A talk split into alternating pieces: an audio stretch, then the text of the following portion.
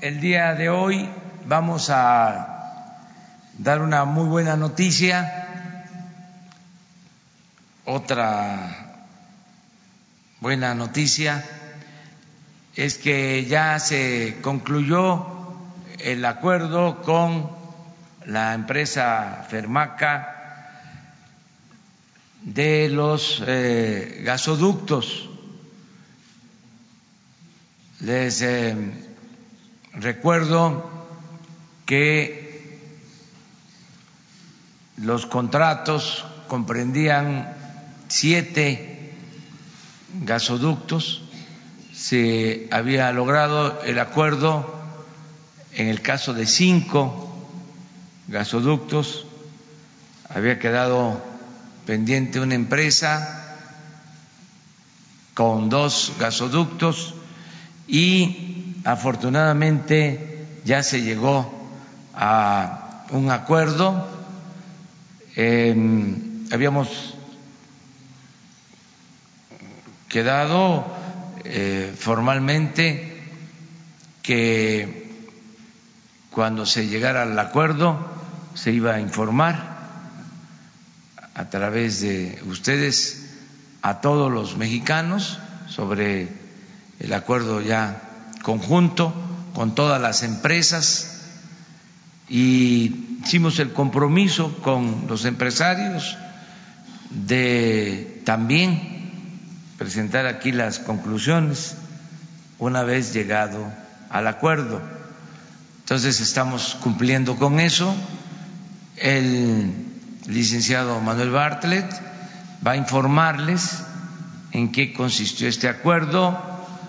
Es un avance por varias razones. Primero porque se evitó el pleito, el ir a tribunales internacionales. Segundo, porque se cumple con los contratos. Tercero, porque se obtienen eh, rebajas en las tarifas y esto beneficia a la Comisión Federal de Electricidad. Cuarto, porque tenemos asegurado gas a buen precio para 20 años. No olvidemos que la mayor parte de la energía eléctrica se produce con gas. Esto nos garantiza que no nos falte la energía eléctrica y eh, se demuestra que se puede con el diálogo llegar a acuerdos en beneficio de empresas y en beneficio del gobierno que representa el interés de los ciudadanos, el interés del pueblo. Entonces, vamos a escuchar al licenciado Bartes.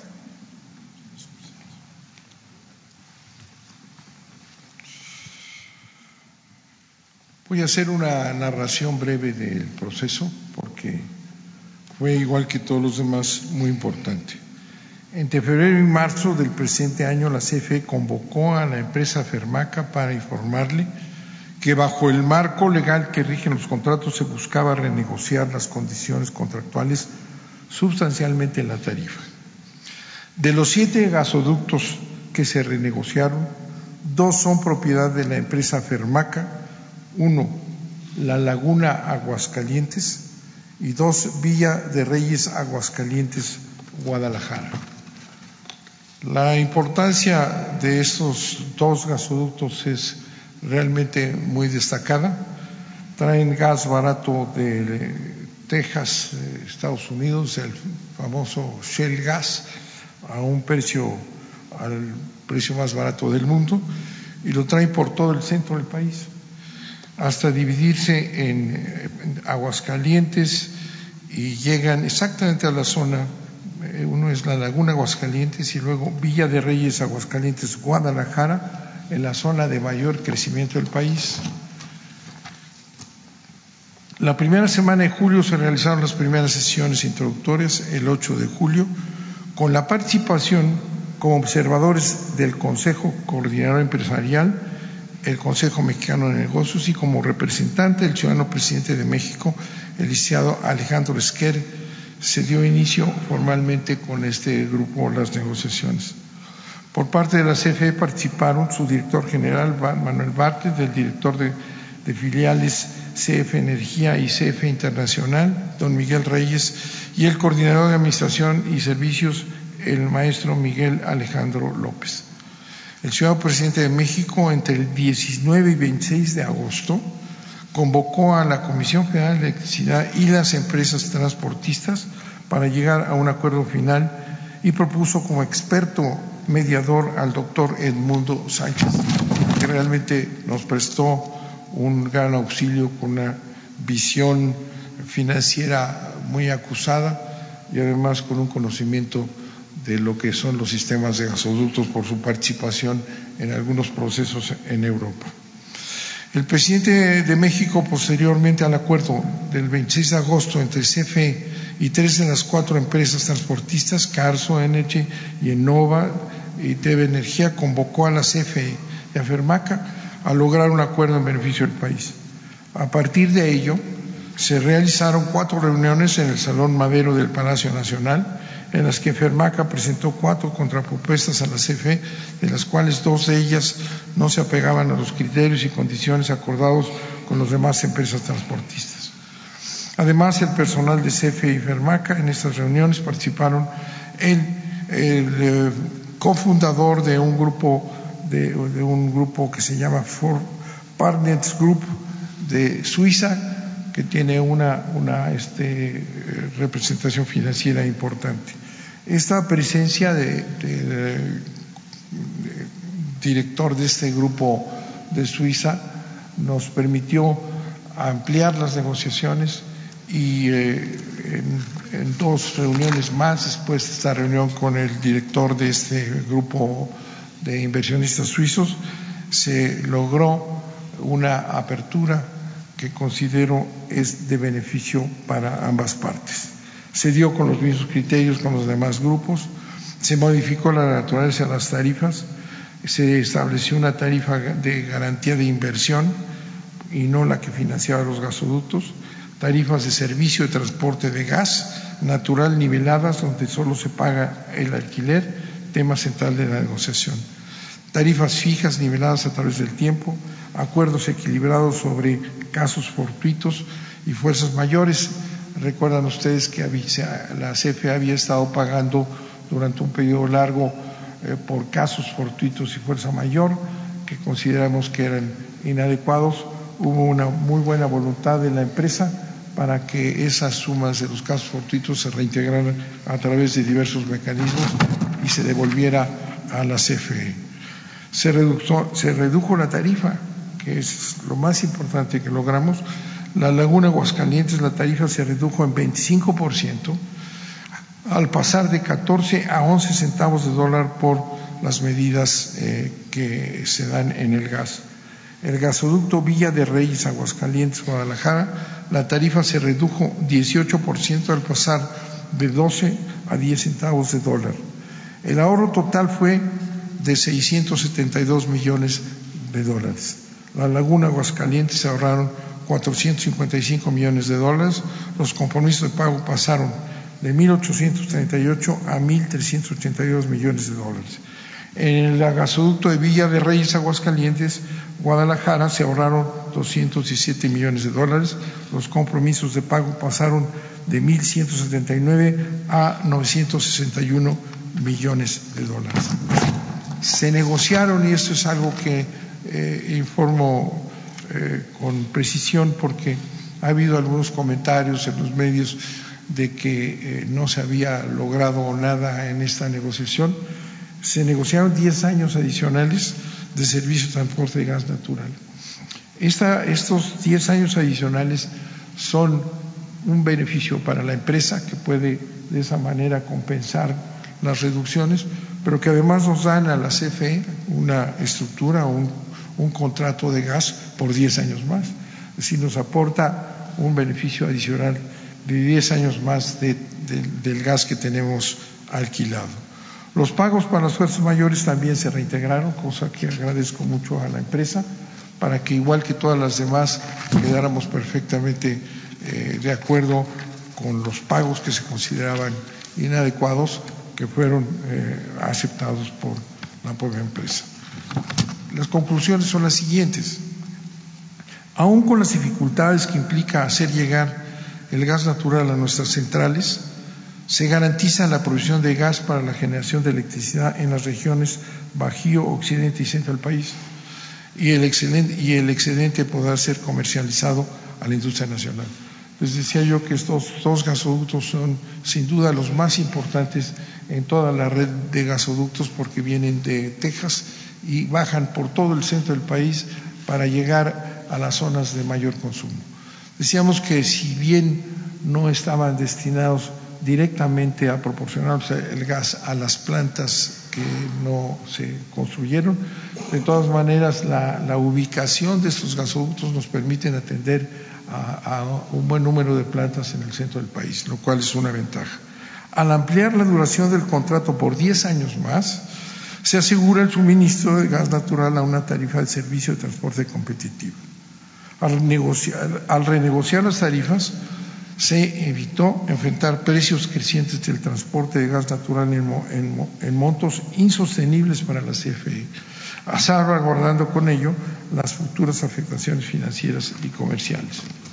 Si bien las negociaciones eh, fueron extensas, difíciles, siempre existió un trato de respeto entre las partes.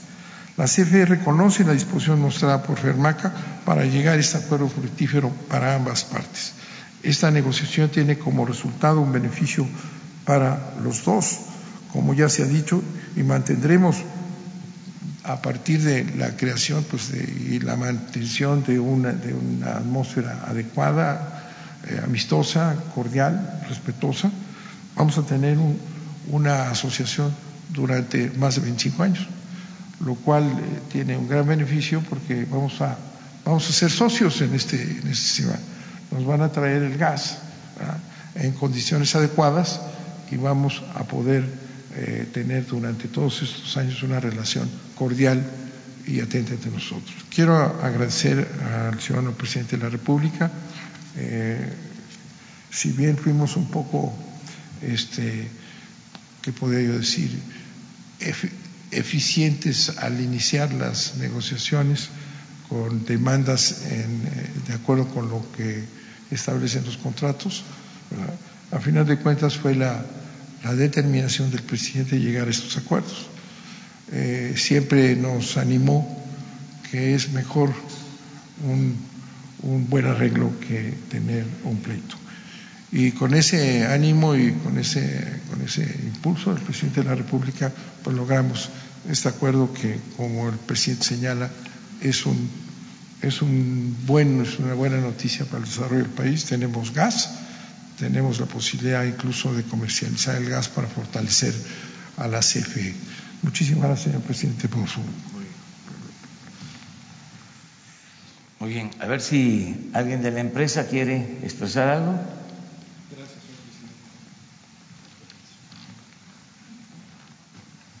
señor presidente.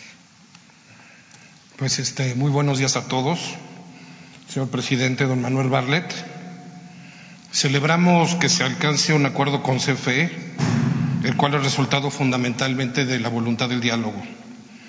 A lo largo de casi 25 años, FERMAC ha invertido en el desarrollo de infraestructura energética de nuestro país y hoy refrendamos nuestro compromiso de ofrecer servicios que representen un mayor bienestar para los mexicanos.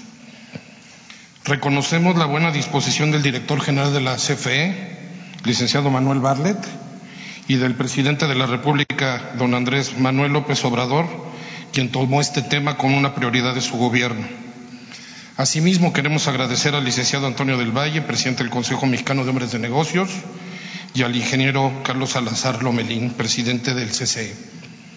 Fermaca es una empresa mexicana que es respaldada por fondos de inversión internacionales, como bien lo mencionó don Manuel, fondos de pensiones y al menos una docena de bancos de inversión para la construcción de los gasoductos que operamos. Este acuerdo generará importantes ahorros a la CFE que destinará para proyectos estratégicos para el desarrollo nacional y nos permite mantener la vigencia de nuestros contratos actuales. Asimismo, permitirá la entrada en operación de nuestro gasoducto La Laguna Aguascalientes, el cual cuenta con 453 kilómetros este mismo mes. Los gasoductos de Fermaca constituyen la red troncal privada más importante para el abasto de gas natural que suman 2.150 kilómetros desde la cuenca de Guaja en Texas con acceso al gas más barato del mundo. Cuando nuestra red troncal esté terminada en el primer semestre del 2020, podremos suministrar gas natural al norte, occidente y centro de México, garantizando así un futuro más próspero para nuestro país.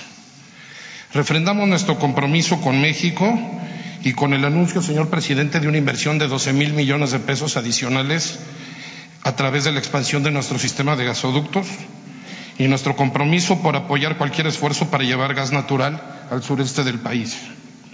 Le reitero nuestro agradecimiento al señor presidente Andrés Manuel López Obrador. Muchas gracias. Gracias. Bueno, pues este, este es el informe. Eh, con esto concluimos una muy buena negociación este, que evitó, repito, ir a los tribunales internacionales. Ahora sí, abrimos sobre el tema.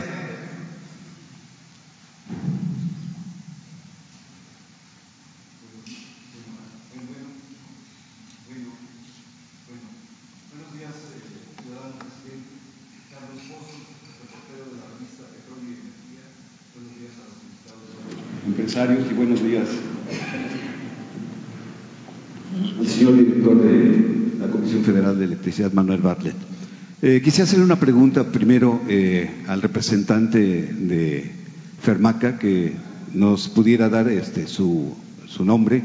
Y mi pregunta en específico eh, para el empresario es si usted tuvo titubeo en la confianza a la administración del señor presidente por esta renegociación.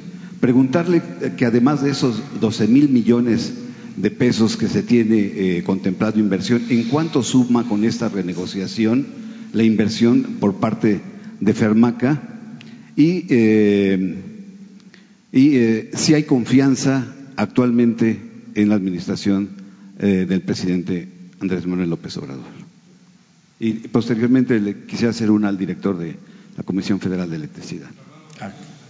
Acá. Que si no se queja de que no. Audio. Gracias.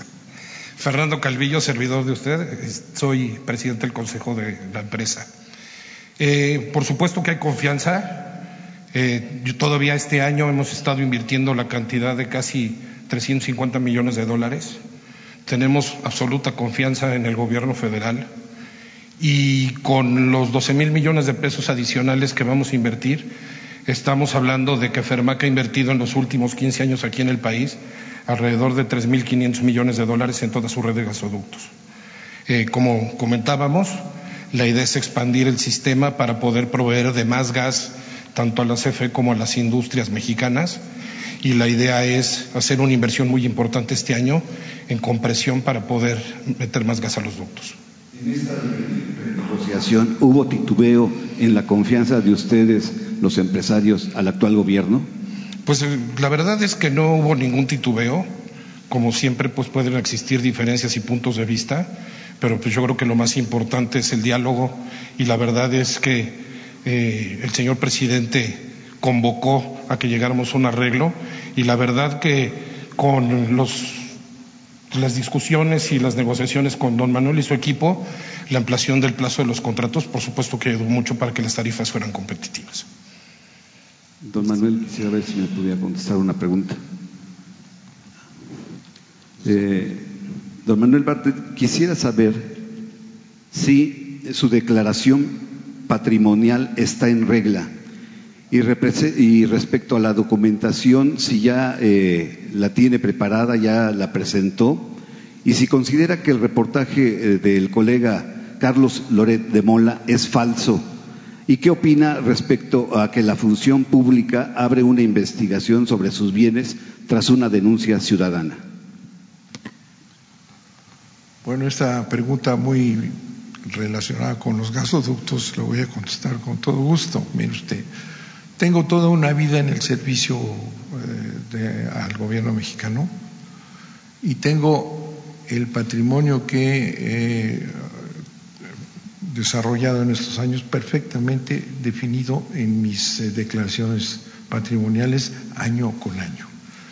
He presentado a la función pública cinco años, como establece la ley anteriores, para que puedan tener un conocimiento preciso de, cómo se fue constituyendo ese patrimonio.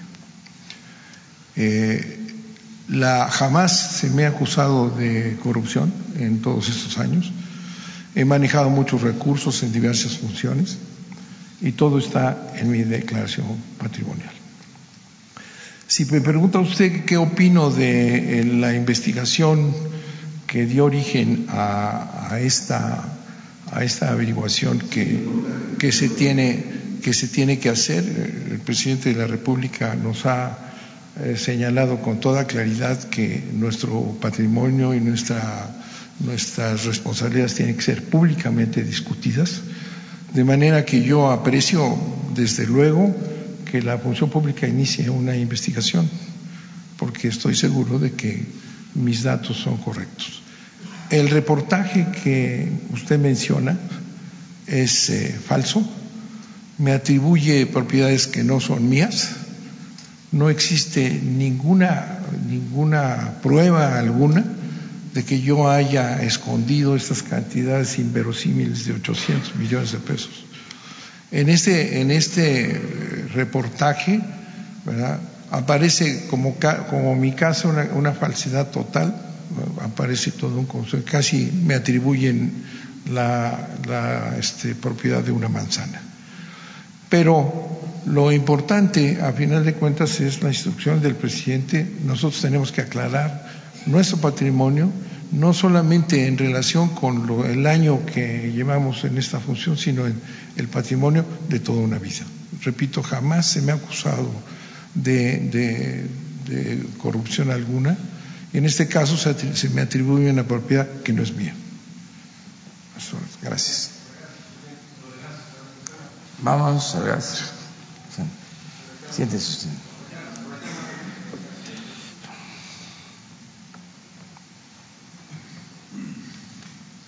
Gracias, presidente. de Quinto Poder. Eh, dos preguntas. Eh, con todo lo que acaba de decir el director Bartlett, ¿está, está en riesgo su puesto dentro de la CFE? Eh, ahora que ya están las indagatorias puestas contra Guillermo Turret, exdirector de CFE Energía, ya comenzó la limpieza dentro de la Comisión Federal de Electricidad. Y preguntarle al director Bartlett eh, cómo se recupera el dinero de los casos fortuitos y Carlos Domelí ya señaló que pues no se va a reembolsar este, estas cifras de dinero que ya ha pagado el gobierno de México. Gracias. Bueno, decirles que estoy yo muy satisfecho con el trabajo del licenciado Manuel Bartlett, que me apoya en el propósito de limpiar de corrupción la Comisión Federal de Electricidad. Podría parecer una paradoja, un contrasentido, porque nuestros adversarios, los conservadores, los que se dedicaron a saquear, ahora son opositores y están eh, queriendo confundir con el propósito de enrarecer el ambiente, ¿no? hacer creer que todos somos iguales cuando no es así. todos estos reportajes pues tienen que ver con los grupos de intereses creados que eh, lucraron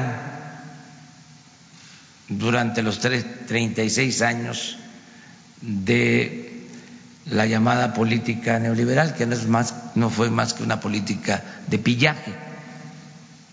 Entonces, por eso los ataques a Manuel Bartres. Pero nosotros tenemos una eh, visión distinta. A mí me ayuda mucho el que esté a cargo de la Comisión Federal de Electricidad, Manuel Bartres, porque había que eh, recuperar la Comisión Federal de Electricidad. Si no se ponía orden en la Comisión Federal de Electricidad, iba a desaparecer. Recuerden ustedes que el propósito de los que se sentían dueños de México era desaparecer a Pemex y a la Comisión Federal de Electricidad. Y se esmeraron ¿eh? para lograr ese propósito. En el caso de la Comisión Federal de Electricidad,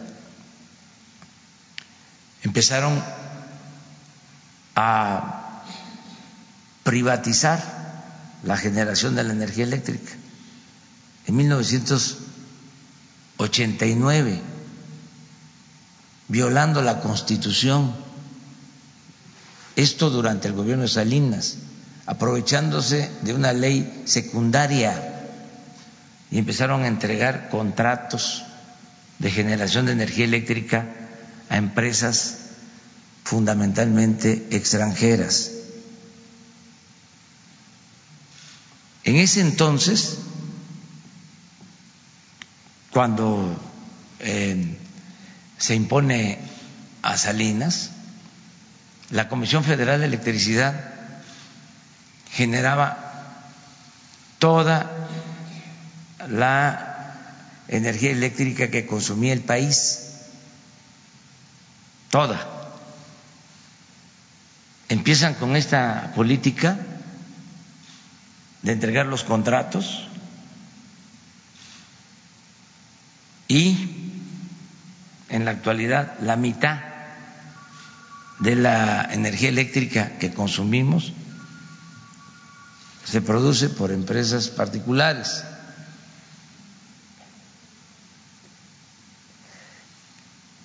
Al mismo tiempo que se iban entregando estos contratos, no en beneficio del pueblo de México, no es un asunto ideológico, decir estoy en contra de las privatizaciones, es que en el terreno práctico, con juicio práctico, resulta que no se benefició al consumidor mexicano con esa política, porque no bajó el precio de la energía eléctrica, al contrario, aumentó al grado de que es más cara la energía eléctrica en México que en Estados Unidos o en otros países. Bueno, todo esto fue un plan deliberado para desaparecer la empresa pública porque se empezaron a cerrar las plantas de generación de energía eléctrica de la Comisión Federal de Electricidad. Inclusive se subutilizaba la capacidad de generación de energía eléctrica de las plantas de la Comisión Federal de Electricidad. El caso, por ejemplo, de las hidroeléctricas, que no turbinaban a toda su capacidad para darle eh, ventaja a las empresas particulares. A lo que voy es que si ustedes revisan los planes a partir de la llamada reforma energética, si continuábamos con esa política, a finales de este sexenio, esa participación que se tiene ahora, 50-50, iba a ser distinta. La Comisión Federal, si acaso, iba a estar produciendo el 20% de la energía eléctrica y el 80% las empresas particulares. Es natural que si cambia la política, porque así lo decidió el pueblo de México el año pasado, en las elecciones, de manera democrática, y se decide fortalecer a la Comisión Federal de Electricidad para garantizar que no aumente en un primer momento, en una primera etapa, el costo al consumidor de la energía eléctrica, que es lo que estamos haciendo, no aumentar el precio de la energía eléctrica en términos reales. Y luego, con todo esto, y con una administración honrada, poder bajar el precio de la luz, es lógico que no les gusta a los conservadores, porque se habían dedicado a robar, a saquear. Entonces, ese es el fondo de esta oposición, de estos reportajes, el querer eh, confundir a los ciudadanos. Aún con eso nosotros vamos a respetar el derecho a la libre manifestación de las ideas, no va a haber ninguna censura. Aquí vuelvo a decirlo porque no falta quienes estén pensando, porque creen que somos iguales, iguales de autoritarios como los conservadores, no falta quienes dicen que Lore de Mola salió de Televisa porque nosotros lo pedimos. Eso es mentira, es una calumnia. Nosotros somos respetuosos de la libertad de expresión. Además, ya en estos tiempos, no sé cuál es la concepción de ustedes, el análisis que ustedes hacen. Ya en estos tiempos la gente está muy despierta y tiene muchas maneras de informarse, por eso hablo de las benditas redes sociales y pues todos estos intentos de desprestigio, de manchar al nuevo gobierno, no prosperan. Sin embargo, vamos nosotros a respetar el derecho a disentir y se va a investigar todo, absolutamente todo. No hay impunidad. Pero sí quiero este, dar ese contexto, porque eh, son ensarapados allá en la Cámara, ayer, en el Senado, el PAN vota en contra de que sea delito grave la facturación falsa. Eso es bueno, porque pues ya sabemos de qué lado están.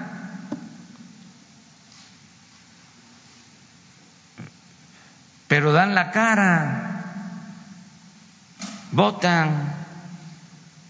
Y hay otros que no se atreven ya a dar el paso, a quitarse la máscara y a constituirse en una asociación política, en un partido político. Por ejemplo, todo lo que hace esta asociación de Claudia X González, de estar promoviendo los amparos para que no se construya el aeropuerto en Santa Lucía, o todo este activismo político, ya, fuera máscaras. A un lado la hipocresía. Además es legítimo, permitido, aceptado. Nosotros no luchamos para crear una dictadura. Nosotros luchamos para crear una auténtica democracia. Y en la democracia no hay pensamiento único. No debe haber autoritarismo, no debe haber censura, no debe haber represión, no debe haber uso de la fuerza. La democracia es pluralidad, es debate, es derecho de réplica. Entonces, adelante con todo esto, no es desviarnos del tema, es muy importante el acuerdo, desde luego es fundamental en la democracia, así como la transparencia, el diálogo, el que podamos, este, aún con posturas distintas, sentarnos respetarnos y llegar a un acuerdo, más si está de por medio el interés general, el interés de la nación. Se está limpiando, sí, no en todo. Miren, siempre hablo de las escaleras y ese es un buen símil. Las escaleras, se barren de arriba para abajo no se pueden barrer de abajo hacia arriba, de arriba para abajo. Entonces empezamos a barrer arriba y hay que seguir barriendo. Y se va a limpiar por completo el gobierno. Y vamos también con nuestro ejemplo a pedir que haya una ética empresarial. Hace unos días, mañana les voy a traer la información, una de las asociaciones de empresarios de Estados Unidos, la más importante,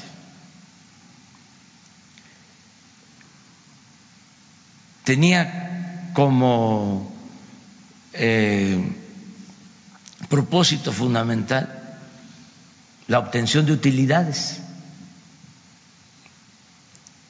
Decidieron crear un código de ética en donde ya no es ese su propósito fundamental, sino es el procurar que sus trabajadores tengan buenos salarios, que sus trabajadores tengan prestaciones, que sus empresas no afecten el interés general, que no haya corrupción, que no propicien la entrega de sobornos Es algo muy interesante. O sea, no es solo el gobierno, todos tenemos que portarnos bien. Entonces, sí, ya empezó la limpia. Sí, eso lo puede explicar.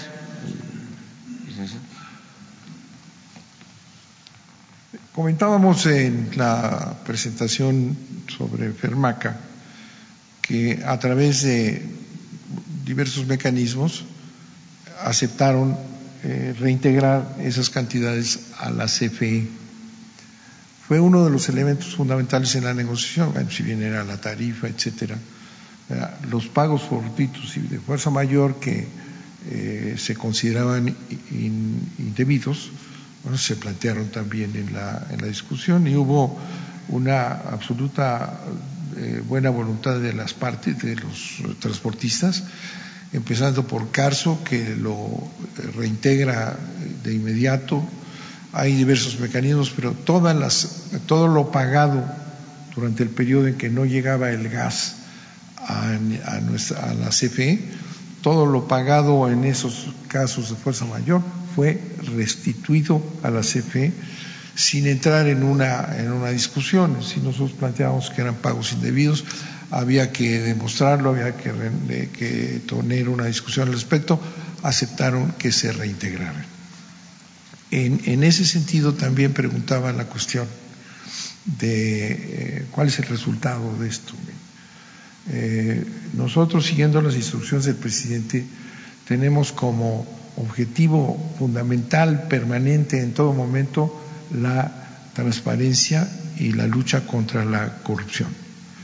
En relación con los gasoductos se tiene una auditoría de todo el proceso para dirimir si hay responsabilidades internas que se van a, hacer valer.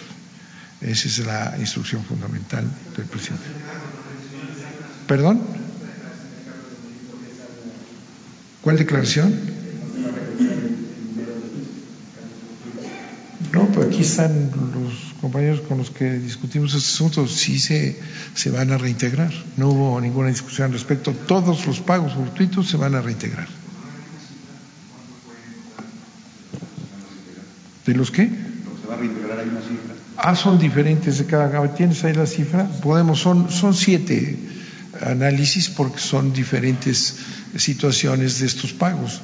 Todos están reintegrados. Grupo Imagen, eh, director.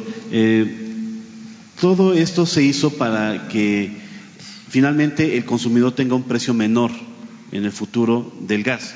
¿En cuánto tiempo la gente podrá tener ya eh, reflejado en el recibo que tiene de gas, sobre todo los de gas natural, evidentemente, el, esta baja eventual o no incremento, no incrementará el costo que paga el consumidor? Entiendo que también está la parte industrial los industriales también tendrán un mejor precio competitivo, entiendo, para esto. Y se había prometido también el tema de alimentar las plantas generadoras de energía. ¿En cuánto tiempo ya también podremos decir no hace falta, eh, bueno, más bien ya se cubre la demanda? Usted nos había dicho la zona de las penínsulas, sobre todo la de Yucatán. ¿En cuánto tiempo se puede reflejar esto? Y no sé si tiene el dato de, yo sé que son siete datos diferentes, pero cuánto es la cifra total de lo que se va a reintegrar por esto que nos comentaban de los, los pagos. ¿Cuánto? ¿Por qué no lo explicas? A ver, ah. ayúdame.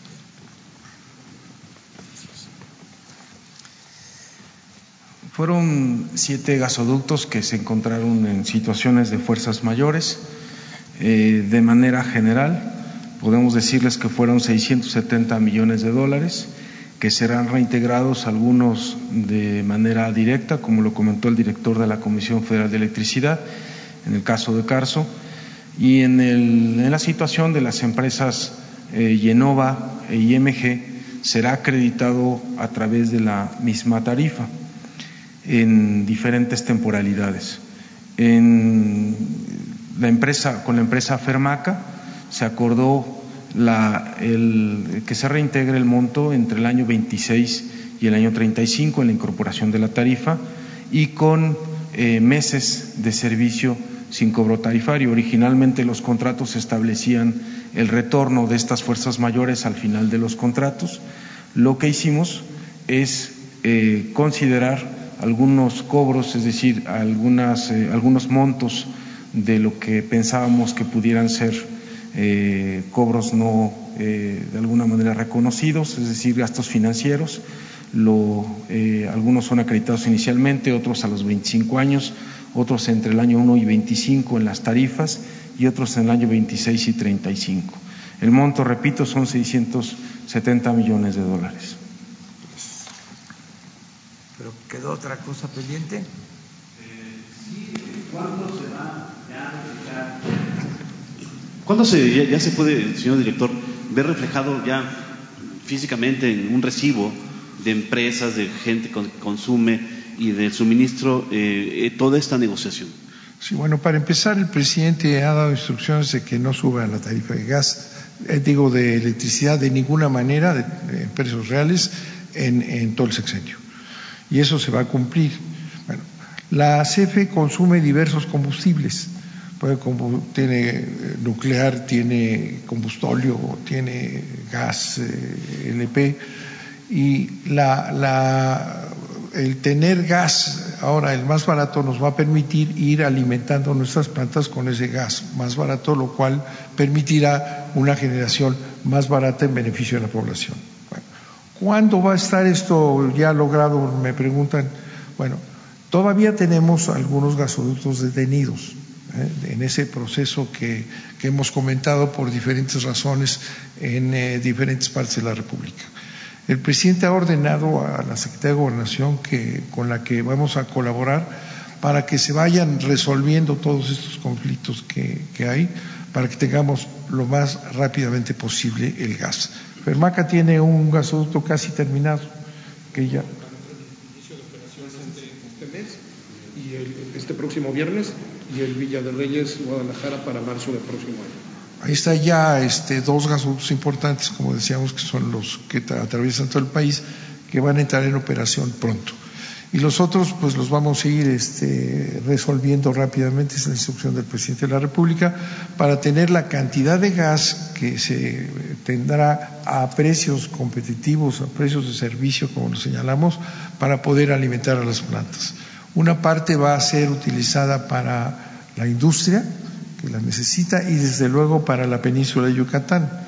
El ducto marino que llega a, este, a las costas mexicanas, no a Tuxpan, ese nos va a permitir hacer una construcción de un gasoducto corto para poderlo llevar a la península de Yucatán y, ya resolver eh, este problema para siempre.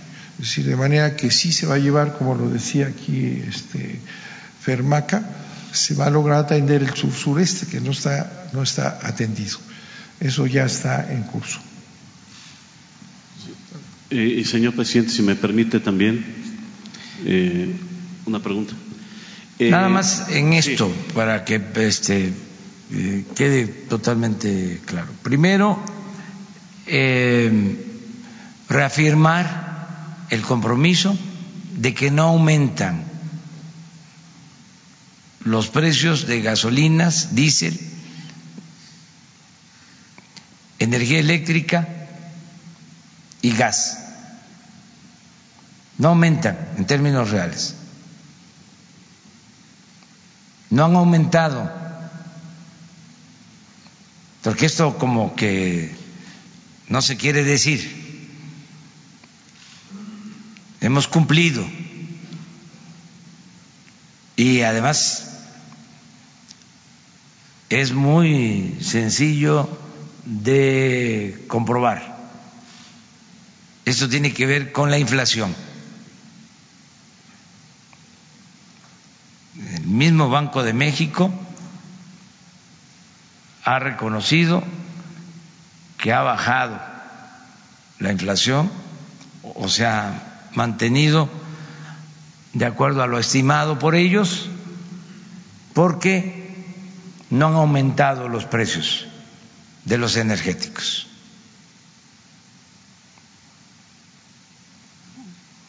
Esa es una cosa. Lo segundo es de que hay una circunstancia especial en el mercado por razones que llevaría tiempo explicar, está barato el gas en Estados Unidos, en particular en Texas. Esto lo saben mejor los empresarios. Es el gas más barato del mundo Y nosotros, por razones geográficas, tenemos posibilidad de utilizar ese gas.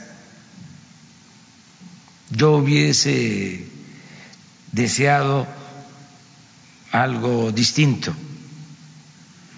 que no se hubiese abandonado el sector energético nacional y que fuésemos autosuficientes en gas. No se pensaba en esto, en traer gas. Al contrario, acuérdense ustedes que se hizo un gasoducto para exportar gas. Bueno, ese gasoducto ahora se va a arreglar para que nos ayude a introducir gas, porque se cayó la producción petrolera y la producción de gas. Ni siquiera hubo en el periodo neoliberal un plan de producción de gas. En el caso de la extracción del petróleo, se mantuvo muy marginal. Pero el caso del gas ni siquiera se planteó extraer gas. Dieron algunos contratos, uno muy famoso a una empresa española, en Burgos, hicieron inversiones en ese sentido, un mal negocio para la nación, buen negocio para la empresa y para los funcionarios, pero mal negocio para la nación. Eh, por eso es importante aprovechar la circunstancia de que el gas está barato. Lo tercero es, repito, que garantizamos el abasto, porque no somos autosuficientes en gas. Vamos a producir más gas, sobre todo el gas asociado al petróleo, por la explotación de los nuevos campos petroleros pero no es suficiente. Desgraciadamente necesitamos importar gas. Con esto se garantiza el abasto de gas, que significa tener energía eléctrica, entre otras cosas. Y como bajan los costos de operación, no descartamos eso lo planteó el director de la Comisión Federal de Electricidad. Yo todavía no me atrevería a sostenerlo porque no podemos engañar y los compromisos se cumplen. Pero hay la posibilidad de reducir los costos de la energía al mediano plazo, que es tu pregunta o sea, el compromiso es que no aumente. Eso sí, se mantiene ante cualquier circunstancia, se mantiene el compromiso de que no van a haber aumentos. La reducción va a depender de una serie de elementos para que eh, no tengamos que eh, recurrir a deudas, eh, a contratación de deuda, queremos tener finanzas sanas. Entonces, ahí vamos, poco a poco. Señor presidente, y eh, rapidísimo, ayer uno, un diputado en Tabasco planteó la posibilidad de que usted se reelija. De hecho, su paisano dice que hay un clamor popular porque usted eh, pudiera participar en una eh, elección y eh, ya estar otro firmé que ¿Qué no le dice usted a este diputado que, Soy maderista. de hecho, dijo sufragio efectivo sin reelección, que hay que cambiar la, la constitución? no reelección. Eh, además, yo por eso me estoy aplicando este, a fondo para hacer las cosas bien en mi periodo.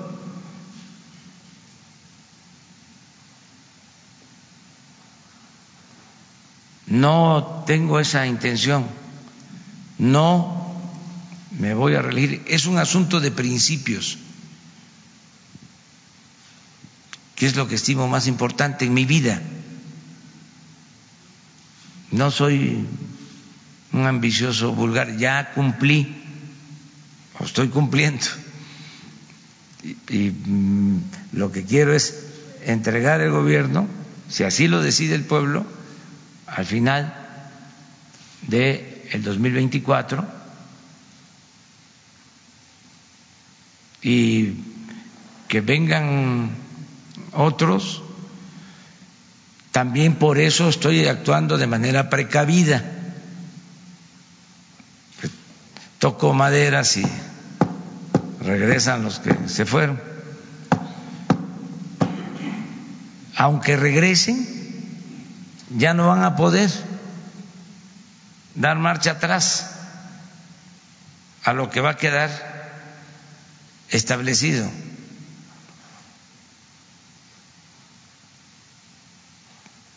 Va a ser muy difícil dar marcha atrás a la transformación. Y si no regresan, pues mejor, ¿no?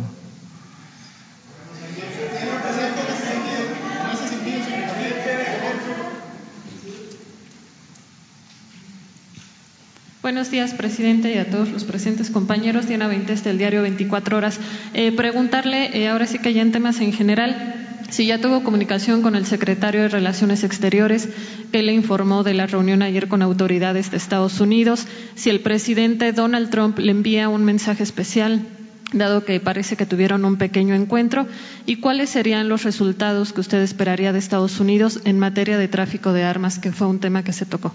Mañana vamos a informar sobre este tema. Les adelanto que fue un encuentro exitoso. Hubo un ambiente eh, satisfactorio para los dos gobiernos. Ese es el informe que tengo de parte de Marcelo Ebrard. Fue una reunión eh, cordial, distinta diametralmente a la reunión de hace tres meses con el vicepresidente de Estados Unidos. En aquella ocasión no fueron groseros, pero sí estaban en una postura eh, más eh, rígida. Ahora fue distinto, hubo un reconocimiento a que se cumplieron los compromisos de parte nuestra y se alejó el riesgo, la amenaza de imponer aranceles de manera unilateral a las mercancías que se producen en México y se venden en Estados Unidos. Fue un buen encuentro, una muy buena reunión. Hoy eh, me va a informar el secretario de Relaciones Exteriores que regresa y sí eh, hubo eh, acuerdo entre las partes en el tema migratorio, en eh, mantener la misma política de cooperación para el desarrollo, de amistad, de hacer a un lado la confrontación. Yo aprovecho para agradecerle al presidente Donald Trump por eh, tener esta actitud con eh, respecto a México. Una actitud de respeto a México. Considero que es muy importante que se mantengan y se fortalezcan las relaciones con eh, Estados Unidos y con Canadá. Lo que viene, lo que estamos esperando, porque consideramos que conviene a las tres naciones, a los tres pueblos, es la firma o eh, aprobación del tratado en el Congreso de Estados Unidos y de Canadá. Hago un llamado también respetuoso a quienes tienen que resolver sobre este asunto en Estados Unidos y en Canadá para que nos ayuden o que nos ayudemos mutuamente. Conviene la aprobación del tratado a los tres países. Y ojalá y se haga pronto,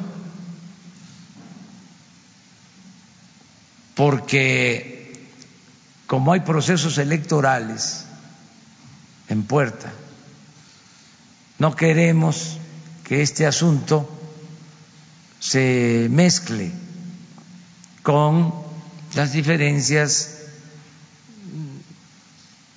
naturales que se presentan cuando hay una contienda electoral, política electoral. Yo he estado hablando con eh, dirigentes del Partido Demócrata y desde luego del Partido Republicano en Estados Unidos sobre este tema y he dejado en claro que estamos a favor de la aprobación del tratado.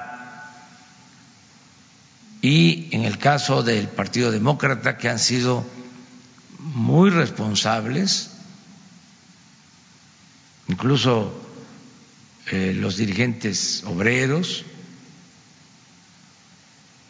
que tienen algunas eh, dudas sobre el tratado, me refiero a dirigentes eh, obreros en Estados Unidos, hemos hablado y le hemos dado garantías de que eh, en el caso nuestro, de manera soberana, de conformidad con la nueva ley laboral, se va a hacer realidad el que haya libertad sindical, democracia sindical, y se va a seguir avanzando para que mejoren los salarios en México a los trabajadores.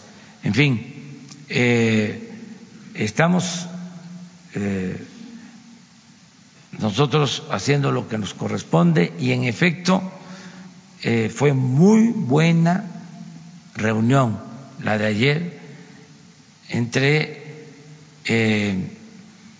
el secretario de Relaciones Exteriores y el vicepresidente de Estados Unidos y de otros funcionarios, tanto de México como de Estados Unidos, eh, quedaron satisfechos eh, todos los integrantes de los equipos de los dos gobiernos. Presidente, pero si México ya está dando resultados en materia de inmigración, ¿cuáles serían los resultados que usted esperaría de Estados Unidos Eso en tráfico de armas? Lo que nos van a informar hoy de qué trató la reunión y luego, con toda transparencia, aquí eh, vamos a informarles. Si es posible, mañana mismo se informa eh, para que se conozca qué se trató en la reunión y a qué acuerdo se llegó. Lo que yo sí puedo decir es que fue una muy buena reunión eh, y agradecerle al presidente Donald Trump por su eh, disposición al diálogo y por su voluntad de que haya entendimiento en el tema migratorio y en lo que corresponde a la relación económica comercial entre México, Estados Unidos y Canadá. Finalmente, presidente, eh, le preguntaría sobre esta información que ayer dio a conocer la Sedena de que pues las Fuerzas Armadas ya van a estar respondiendo a agresiones de las que sean sujetos, ahora sí que con un uso moderado de la fuerza. ¿Esta decisión fue consultada con usted y preguntarle su opinión? Sí, y la recomendación es que no eh, haya abusos de poder, que no se abuse de la fuerza, que se actúe con respeto a los derechos humanos, que no suceda lo de antes, que habían racias y masacres. Eso está prohibido eso no se permite, no se tolera en el gobierno. Esa actitud que desgraciadamente llevaron a la práctica y que en vez de resolver el problema lo agravó. Porque existe esa mentalidad en el conservadurismo esa mentalidad autoritaria de querer resolver todo por la fuerza y de arrasar. Eso no. Se tiene que respetar la vida de las personas. Eh, y nada de que son delincuentes, no, son seres humanos, todos. Y nadie está autorizado para ajusticiar, para rematar heridos, para masacrar está haciendo el ejército y eh, la Marina un gran esfuerzo, además actuando con mucha responsabilidad. Y también les diría por convicción para regular el uso de la fuerza y no violar derechos humanos. Hubo algunos incidentes, han habido, ellos han actuado muy bien, pero ¿qué ganan los eh, delincuentes con estar provocando? Nada.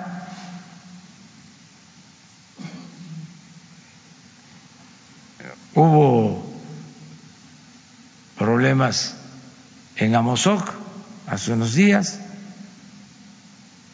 Y aquí aprovecho para hacer un llamado a la gente. El pueblo de Amozoc es un pueblo trabajador, un pueblo bueno. Pero algunos se han dejado llevar por quienes se dedican a robar gas y gasolinas, al huachicol. Entonces, los encampanan y los usan como escudo.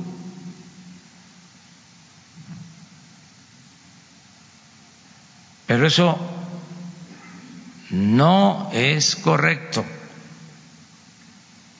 Yo conozco bien a Mozoc, es gente, repito, muy buena, trabajadora.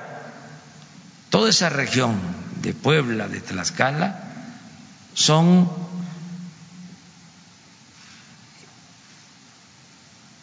ejemplares.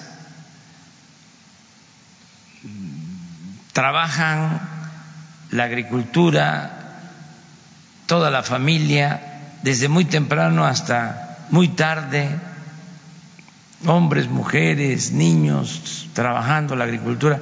Es de las zonas más productivas de México, toda esa región, dedicados al campo, a la agricultura.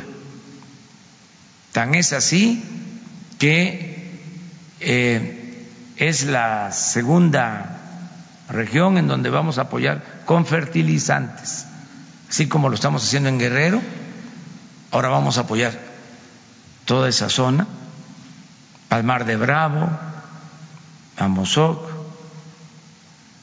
parte de Tlaxcala, porque son pueblos muy trabajadores, muy laboriosos. Bueno, abastecen la central de abasto de la Ciudad de México, que por cierto hoy estuvieron los de la central de abasto, y que ya dejen de estar de groseros también. Sí, eso no está bien. Este, también conozco a los comerciantes de la central de abasto siempre muy bien portados. O sea, hoy se pasaron. Tache. Este, pero para terminar esto, decirles de que eh, se encontró en Amozoc bodegas clandestinas donde se almacenaba gas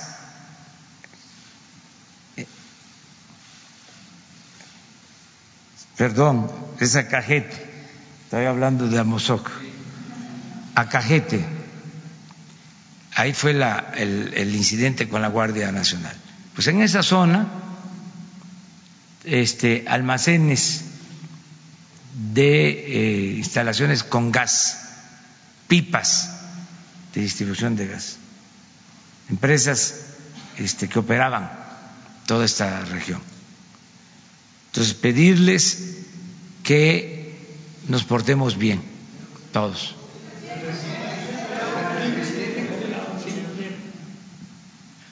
Muchas gracias, señor presidente. Director Bartlett, buenos días a todos. Este, Carlos Montesinos de la Hoguera. Eh, preguntarle, ayer se le, los partidos de la izquierda le realizan un homenaje al ingeniero Cuauhtémoc Cárdenas en el Senado este, donde dice que el avance democrático del que usted ya habló hace un momento no se le puede atribuir a una sola persona, incluso llegando a decir que no existe tal cosa como el cardenismo. Este, primero, saber si este, está de acuerdo con los comentarios que hizo el ingeniero Cárdenas, quien dice que también a partir de 1997, cuando usted era dirigente nacional del PRD, las elecciones se realizaron de otra manera, ya no había motivo para para este, cuestionarlas. Y también si está de acuerdo con lo que comentó el, el exsecretario de Gobernación, Francisco Labastilla Ochoa, quien dice que, eh, que, en el homenaje dijo que es una lástima que el ingeniero Cárdenas jamás llegara a la presidencia de la República.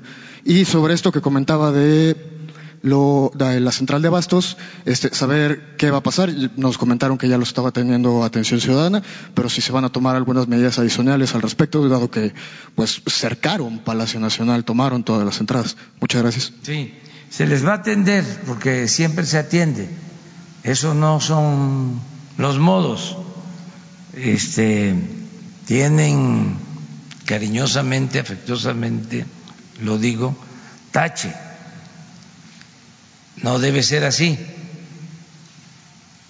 Más se les va a atender. Y es un asunto que tiene que ver fundamentalmente con el gobierno de la ciudad. Pero nosotros también somos responsables y los atendemos.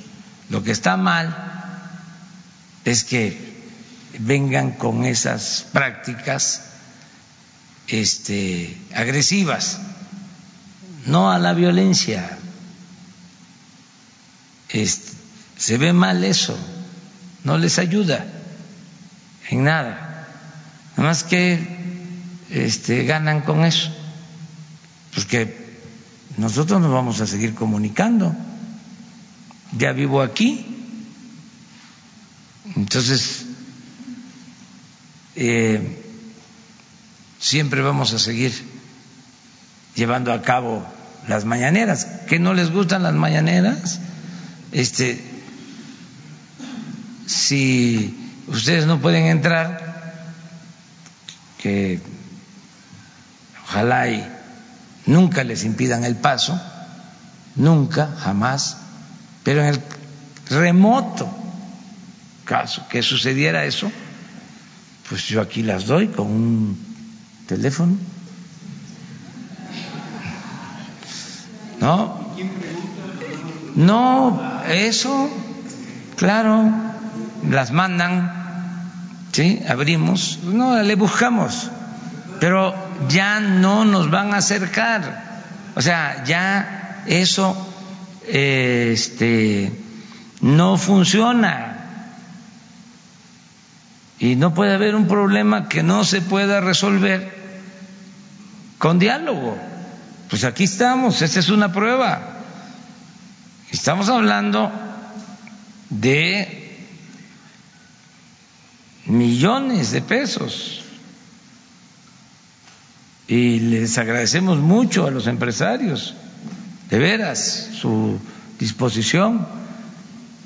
Y en el caso de ellos, eh, su financiamiento eh, eh, se logró con un fondo de inversiones, o sea, parte del financiamiento. Y aún así, los representantes de ese fondo de inversiones contribuyeron de Suiza que se los agradezco mucho a los eh, financieros y desde luego a los empresarios. Entonces, ayer me reuní con la gente y estamos dialogando para buscar acuerdos. Hoy lo mismo.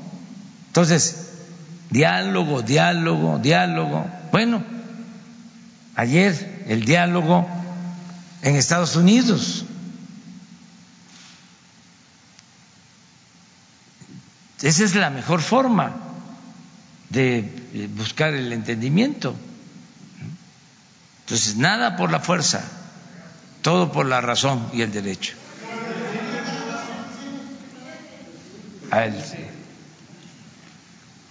Muchas gracias, presidente, por el uso de la palabra. Michelle Piquet de los Cabos, Cabo Mil Radio.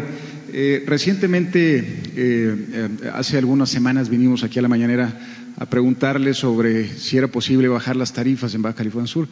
Puntualmente usted nos dice que no, porque pues obviamente la CFE no podía bajar en ese momento las tarifas.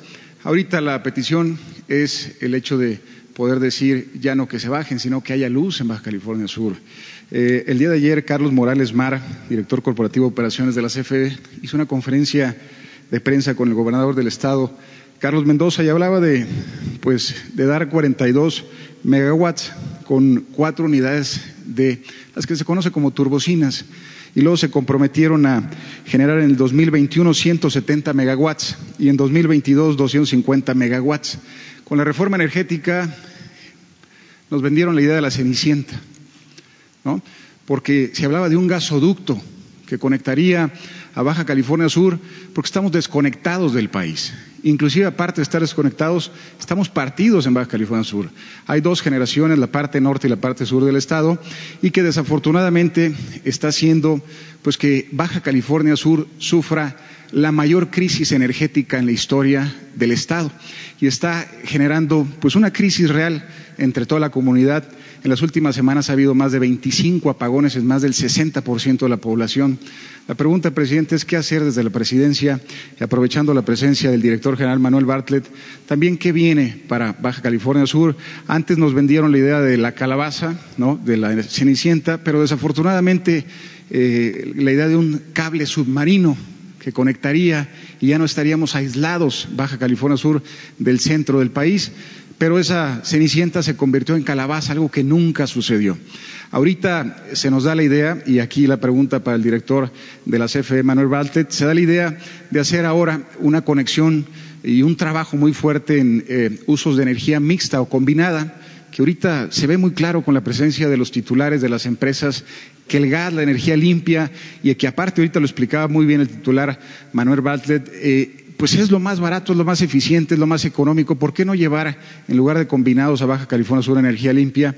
Y por otro lado, ¿cómo garantizar con la Secretaría de Hacienda, con el tema presupuestal, que en 2021 y en 2022 que se piensan inversiones en Baja California Sur, pues estas se den y no nos pase lo que ha pasado en Baja California Sur en la historia, de que se prometen cosas, la reforma energética, el cable submarino, muchas más para poderle dar electricidad a un Estado que desafortunadamente nos ven como el 0.9% de la población del país, pero que en este momento somos el número uno en, el, liderazgo del Producto Interno Bruto, arriba del 13%, inclusive a dos dígitos, y que la falta de energía, pues hace que la productividad empresarial, social, económica se pare, se frene.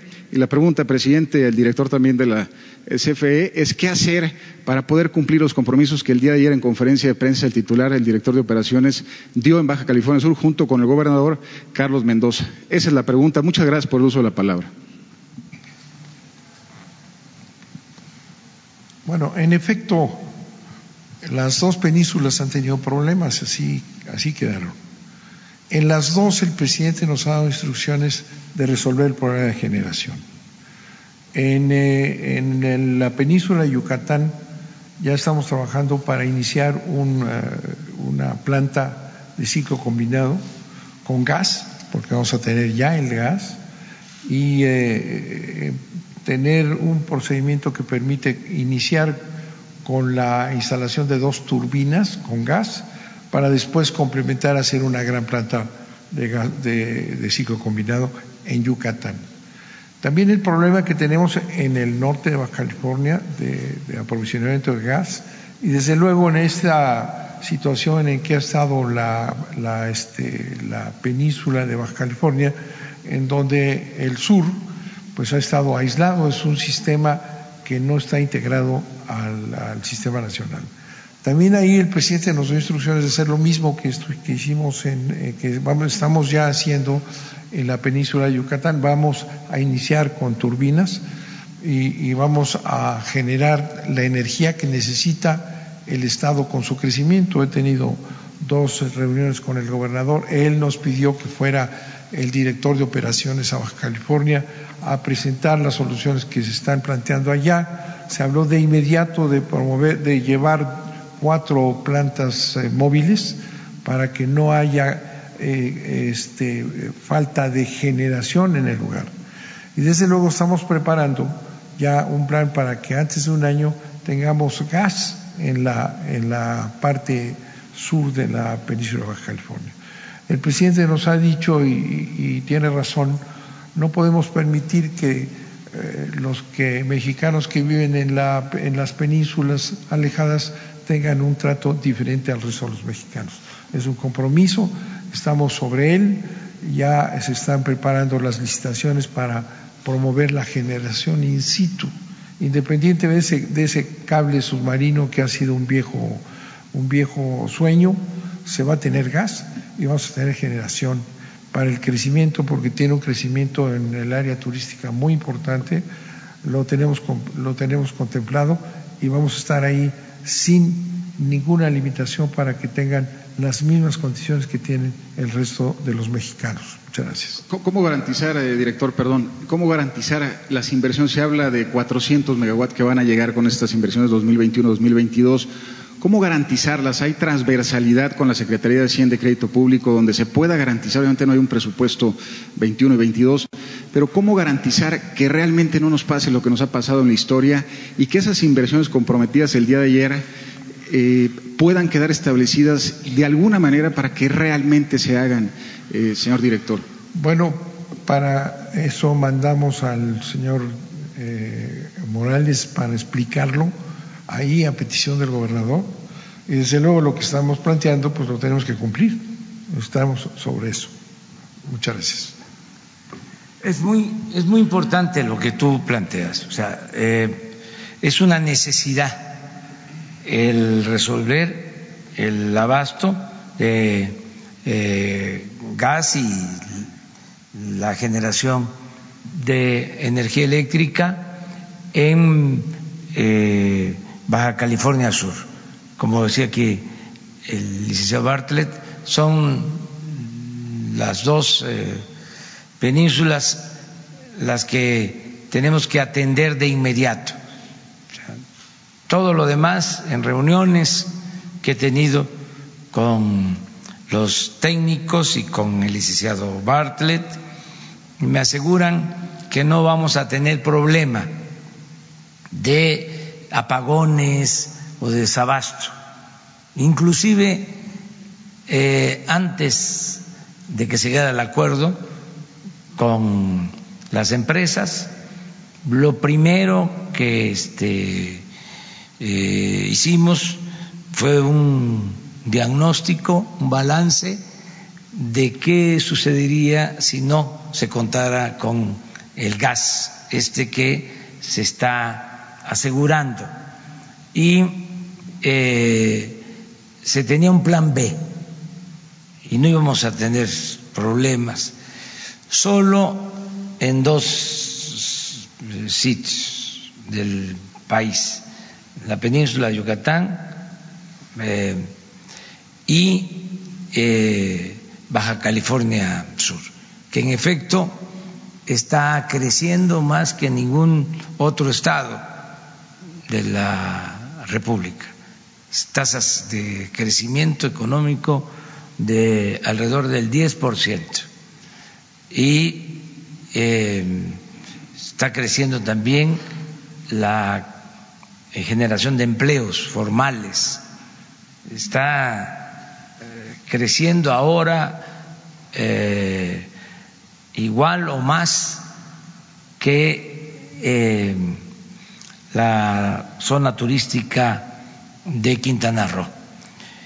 Y tenemos que resolver el problema del abasto. Lo que fue eh, a decir ayer el ingeniero Morales Mar, yo lo avalo. Es decir, yo lo respaldo. Vamos a resolver el problema. Es lo que le digo a la gente de Baja California Sur y van a eh, tenerse, van a contarse con los recursos económicos suficientes. Y estamos explorando todas las opciones, lo que él propone, eh, él es un técnico serio, nosotros lo apoyamos, lo respaldamos y no dejamos de ver otras posibilidades, otros proyectos. Eh, las empresas con las que eh, estamos trabajando lo del gas tienen incluso proyectos que han propuesto para gasoductos. En el caso de eh, submarinos, gasoductos submarinos o por toda la península. Hay interés en eso y no lo descartamos como otra posibilidad. Y la Comisión Federal de Electricidad tiene también su propuesta. Lo importante es que vamos a atenderlo y se va a resolver. O sea, es una prioridad para el gobierno. Se puede decir, presidente, que ahorita con las turbinas que llegaron, las cuatro turbinas, y con la cantidad de apagones que ha afectado seriamente la productividad del Estado y de, sobre todo de los cabos, ya no habrá apagones en Baja California Sur con estas cuatro turbinas y con el plan que se hizo. ¿Podemos decir que ya no habrá apagones en Baja California Sur? Sí, porque es una prioridad. Y si iban a haber apagones, porque no eran suficientes las cuatro turbinas o porque todavía las van a instalar y va a llevar tiempo, como ahora ya nos estamos comprometiendo más aquí por tu este, insistencia, que además este, es muy buena.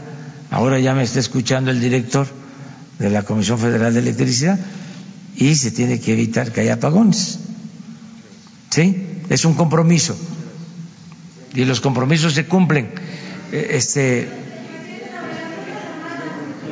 acerca de lo del ingeniero Cárdenas, nosotros lo respetamos mucho, al ingeniero Cárdenas eh, tiene razón en lo que plantea. Y, desde luego, lo que se ha logrado en materia de avance democrático es producto del esfuerzo de millones de mexicanos, en los que vivimos y de los que se nos adelantaron, y de dirigentes del movimiento social, del movimiento democrático, de muchos. A nosotros nos tocó dar el último jalón, pero esta lucha viene de tiempo atrás y eh, se está logrando porque en los últimos años millones de mexicanos decidieron acabar con la antidemocracia y con el régimen autoritario y con la política económica antipopular y entreguista. Y fueron millones de mexicanos. Y siguen millones de mexicanos impulsando eh, los cambios. Eh, tenemos ese apoyo, ese respaldo y al mismo tiempo el compromiso de no fallarles, de dejar bastante encaminado el propósito, el ideal de justicia, de democracia, de libertades, de soberanía. Eh, eso es lo que se está haciendo. Pero tiene razón. ¿Lamenta que no haya llegado el ingeniero Cárdenas a la presidencia? Sí, claro que sí. No, imagínense lo que sucedió. O sea, no voy a profundizar y con todo respeto, pero Salinas es el padre de la desigualdad moderna.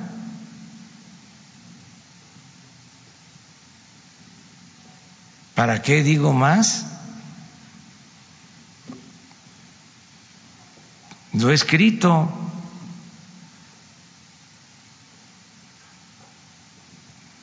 Ahí se profundizó la política económica neoliberal o neoporfirista. No, fue el gran remate de todos los bienes del pueblo, de la nación.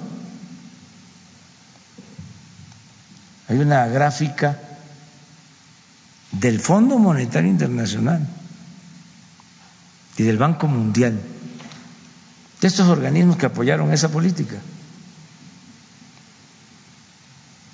Nada más que ahora ya son otros tiempos. Pero lo que demuestra la gráfica,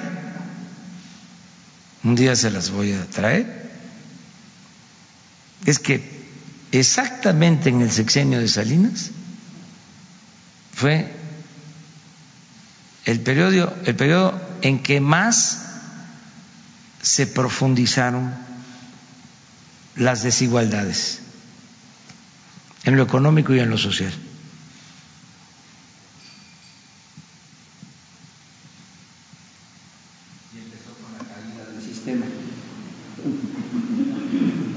Ese es otro asunto.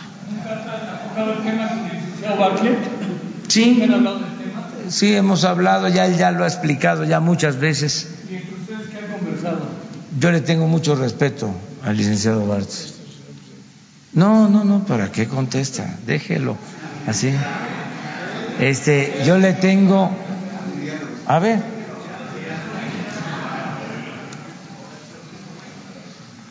Miren, respecto a la caída del sistema, que es un tema muy eh, tratado en diversas oportunidades, eh, con la participación de Fernández Ceballos, por ejemplo, que es el autor de la frase y de toda esta leyenda. Yo les recomiendo eh, un libro que se vende en Porrúa, que se llama La caída del sistema, un caso jurídico, porque yo demandé a una persona vinculada a Calderón por señalamientos que me hacía de que yo había hecho el gran fraude en esa elección. Lo demandé y hay un proceso judicial largo que duró seis años y que es muy interesante y está descrito en el libro. Y ahí en ese, en, ese juicio largo, se presentaron las pruebas eh, supuestas sobre la caída del sistema provocada por mi persona. Todas esas pruebas, toda esa literatura está analizada en ese libro. Y a mí me, convendrá mucho porque a lo mejor me lo hacen un bestseller si lo compran. En Porrúa se llama La caída del sistema, un caso de estudio judicial. Se los recomiendo. Y si después. Se impuso a Salinas. Claro. Es una diferencia de lo que usted está diciendo, que no hubo fraude. Yo no dije eso, perdóname, yo no dije eso, que no hubo fraude. Yo lo que dije es que mi participación está ahí dicha. Y entonces yo te recomiendo que la leas y luego pues los invitaría a discutir el tema cuando lo consideren. ¿Perdón? Bueno, yo creo que debió haber sido así, pero ahí está en el libro. Ayúdenme, puede ser un bestseller. Lea usted el libro, porque si no, si no le adelanto yo los resultados.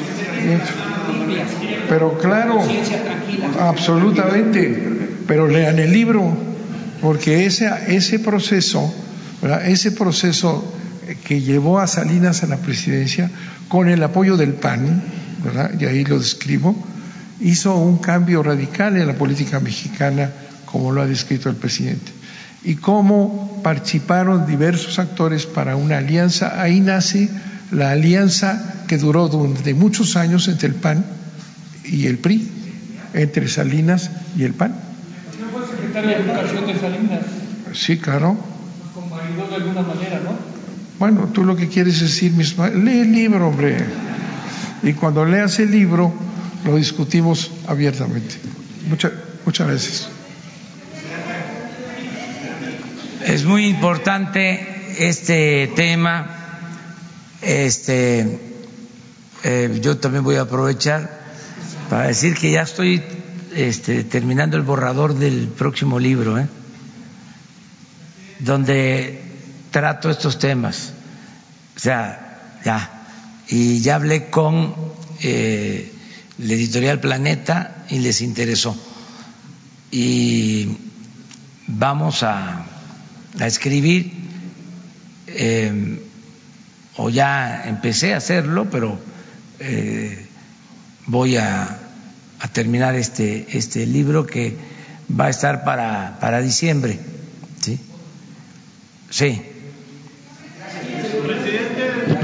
Muchas gracias, presidente. Buenos días. Eh, hay muchos fuchis y muchos guácalas en el país, mucha violencia, este, detenciones extrajudiciales, ejecuciones extrajudiciales en Tamaulipas. Ayer Televisa sacó algo al respecto, uniformando a gente con ropa militar para después ejecutarlas. En fin, eh, en Guatemala ya se decretó toque de queda en algunos de sus municipios. En territorio nacional, en territorio mexicano, ¿usted en algún momento de su sexenio podría contemplar esa acción para contener este desafío que para usted representa el principal de sus desafíos, presidente? No, fíjense que no es eh, un asunto eh, sencillo, nos dejaron bien sembrado el problema de la inseguridad y de la violencia, ya lo hemos hablado en otras ocasiones, pero estoy optimista, sé que lo vamos a enfrentar bien y que pronto van a haber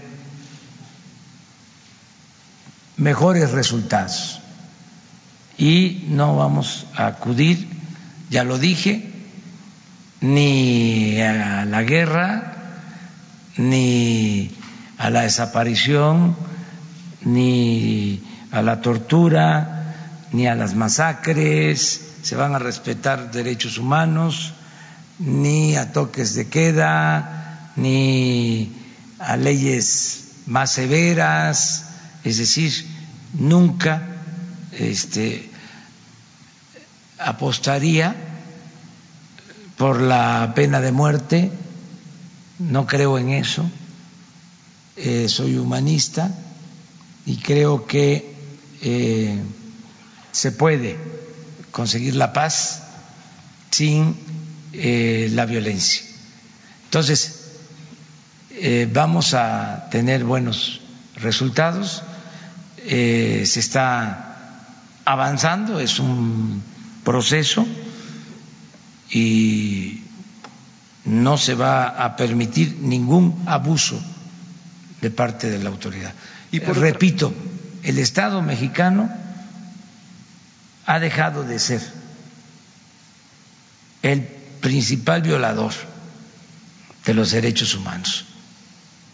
Y por otra parte, presidente, usted hace un esfuerzo por arrebatarle al crimen organizado a los jóvenes, a la niñez. Cada vez son más niños los que están delinquiendo y armas de fuego y demás.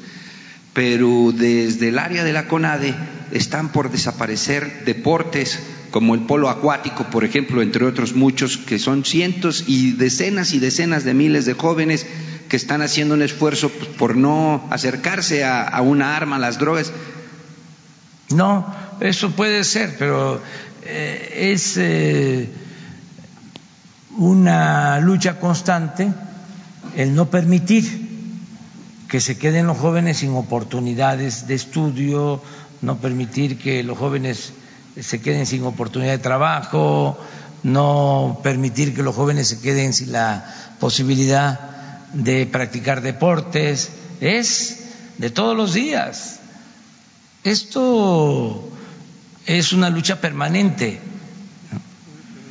este, por hacer valer la eh, hacer valer los cambios para la transformación de México y hay resistencias. Pues cómo no van a haber eh, obstáculos imagínense 36 años con un régimen autoritario, antidemocrático, corrupto, de permanente eh, pérdida de o de constante pérdida de valores. Todo esto que está pasando con la juventud, pues es producto de la desintegración de las familias, producto de que no se pensó en el pueblo, se le dio la espalda al pueblo, se le dio la espalda a los jóvenes. Me molesta mucho todavía cuando me acuerdo de que lo único que hicieron, así como una este, gracia, de manera graciosa, supuestamente ingeniosa, fue acuñar la frase de Nini, se lo escuché a un rector.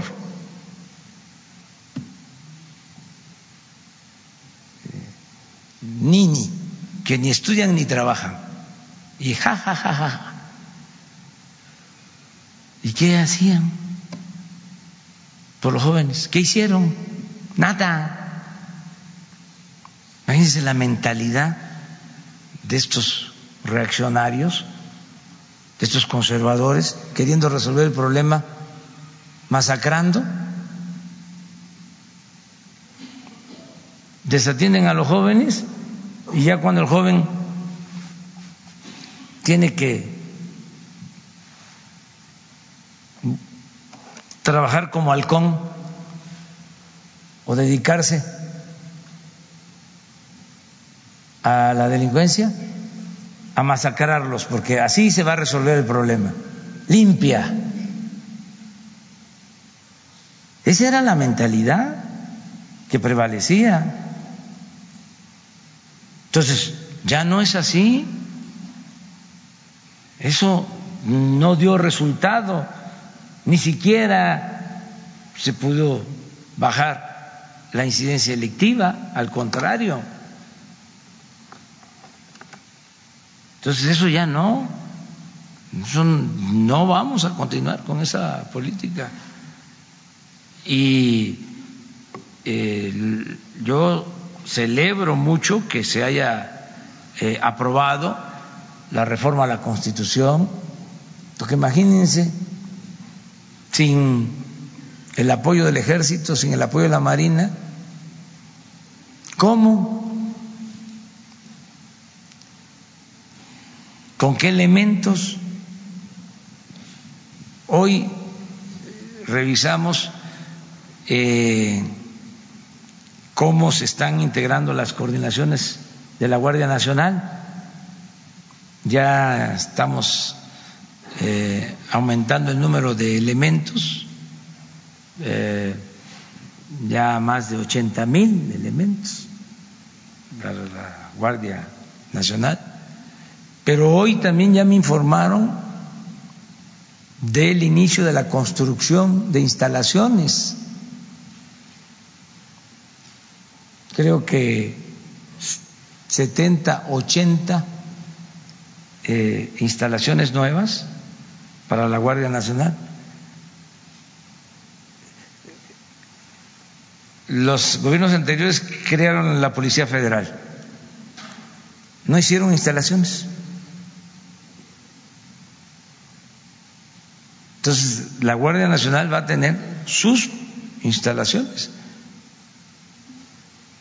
Eh, y aprovecho para agradecerle mucho a los gobiernos estatales, a los gobiernos municipales, a eh, los ejidos, a las comunidades, porque están entregando terrenos para la construcción de las instalaciones. Este, entonces sí se está avanzando. Son eh, acciones que eh, van a dar resultados. Yo les comentaba hace poco que Yucatán es uno de los estados con menos incidencia delictiva, pero tienen dos millones de habitantes y nueve mil policías. El Estado de México, aún con el esfuerzo que están haciendo,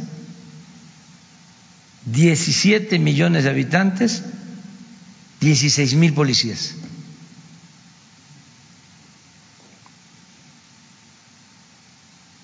Entonces, otro dato importante, el jefe de policía en Yucatán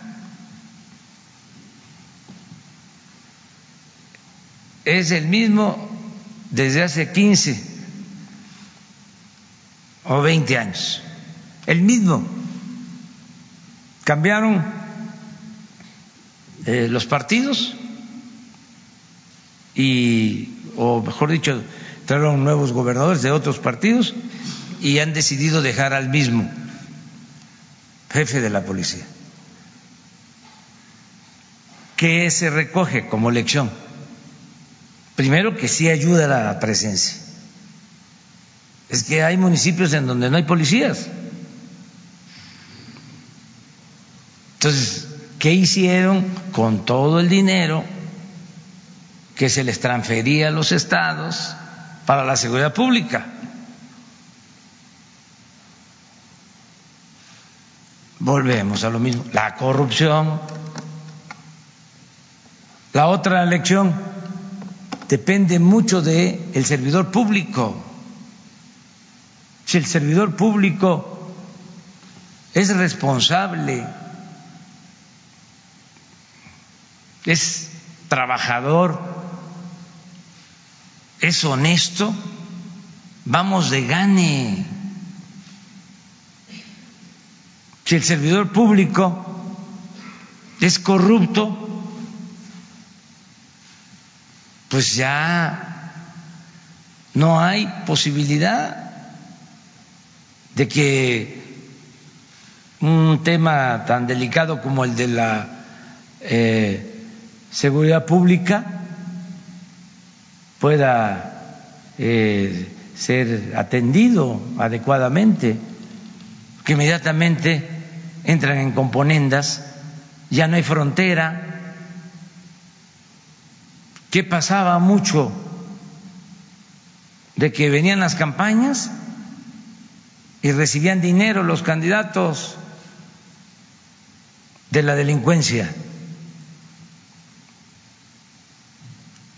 de la delincuencia común y de la delincuencia de cuello blanco. Entonces, ganaba porque con ese dinero compraba votos, compraba lealtades y llegaba y a quién le tenía que servir. Pues al que le dio el dinero. Entonces el gobernante no representaba al pueblo, representaba a un grupo de interés creado o a una banda de delincuentes. Así estaba.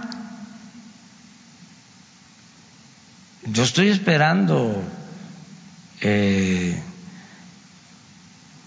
si no un ensayo, cuando menos una columna sobre esto, de los este, analistas. Sería bueno que se tocaran estos temas. ¿Qué? ¿Pasó de noche todo eso? ¿Por qué lo tengo yo que estar diciendo? Ni me corresponde. Desaparezco opositor. Soy presidente. Ya ni debería yo de meterme en esto.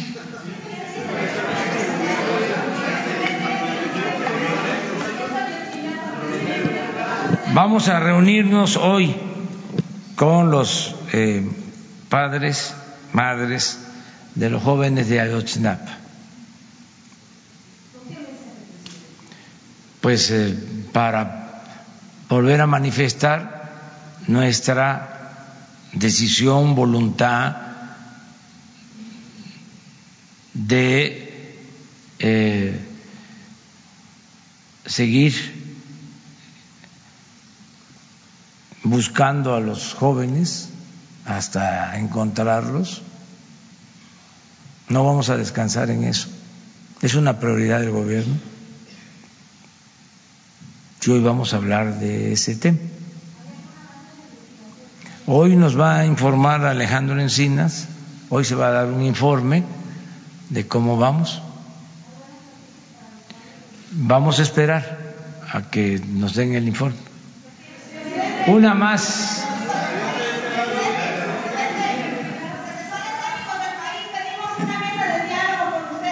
¿Los qué?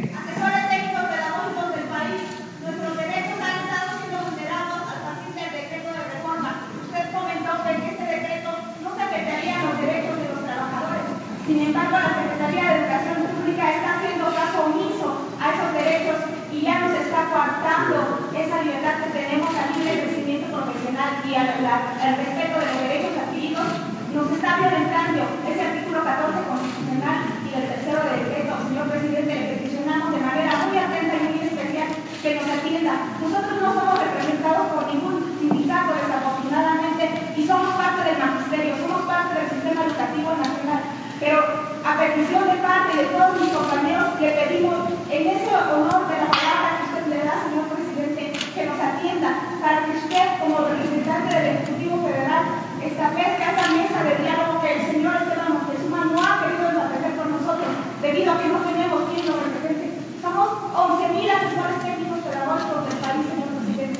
Se les va a atender. Hoy necesitamos, yo sentarme con usted, mire, aquí traigo una prueba que ya nuestros derechos están siendo este, violentados, señor presidente. ¿Pero en qué? En que no nos están respetando, ya nos están dejando de, de pagar, no nos están dejando, y el decreto de reforma dice que no será violentado ningún derecho de los trabajadores, señor presidente. Entonces, Se les va a atender. Hoy, presidente, le peticionamos eso, por favor, porque venimos de todo el país. Sí. Pero por eso me levanto, porque no tengo esa oportunidad diaria, señor presidente. Y entonces, teniendo la palabra que usted vamos a repetir nuevamente esa mesa de diálogo. Sí. Hoy, presidente, yo aquí voy a estar. Aceptado. Ahí está Leticia Ramírez junto a ti. Sí, sí, sí. Yo con mucho gusto, si tengo el tiempo, les atiendo y si no, les van a atender como si fuese yo. Es lo mismo. Ahí está Leticia Ramírez. Sí, no, y Leti y Esteban. Sí. Sí. Bueno, ya.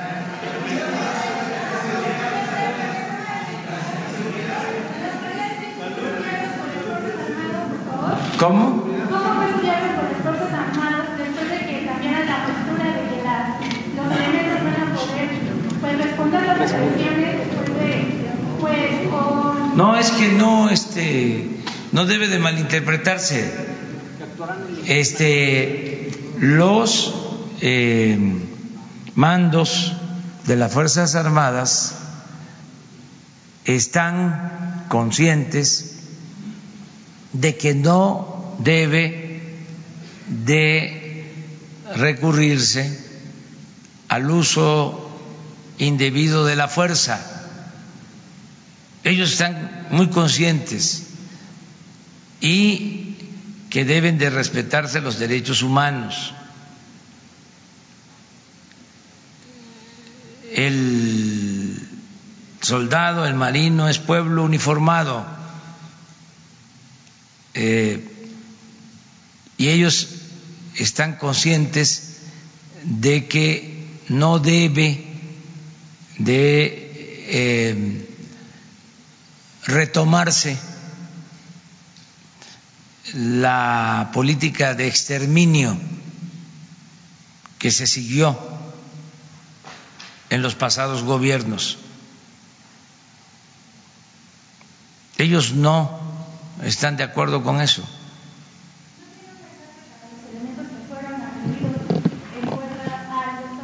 Ya se ha hablado con ellos y ellos saben que el no caer en una provocación y que no se escale un conflicto es un ejemplo de buen servidor público, es actuar bien. Lo cortés no quita lo valiente. Ellos están actuando muy bien y tienen todo nuestro respeto, todo nuestro apoyo. Y si hay secretarías del gobierno federal que me están apoyando, todas me apoyan, pero las que más me están apoyando es la Secretaría de la Defensa y la Secretaría de Marina, para que quede claro. Y no solo me apoyan, son leales, como siempre lo ha sido el ejército mexicano. en los líos que los han metido ha sido por cumplir órdenes de los presidentes. Yo tengo un, una experiencia extraordinaria cuando me querían desaforar, mejor dicho, cuando me desaforaron. Lo que pasa es que no pudieron, pero sí legalmente estos mismos, este, que me inventaron que había yo violado un amparo porque construí un camino para comunicar a un hospital y usaron eso de pretexto. Tiempo de Fox. Sí. Y me fabricaron el delito y me llevaron a, juicio. Y en la Cámara se pusieron de acuerdo. En ese entonces era Amalio Fabio, el líder del PRI, el del PAN. Es preferible olvidar. No sé quién era. Me acuerdo de una expresión de Chaufet, que era diputado, cuando ya no pudieron, que tuvieron que dar marcha atrás, porque el pueblo es mucha pieza. Por eso el pueblo es mi amo, mi único amo. Fue el que me sacó a flote. Cuando tuvieron que dar marcha atrás, dijo Chofet, se nos rajó Fox. Pero la anécdota, lo que me interesa que se sepa, es que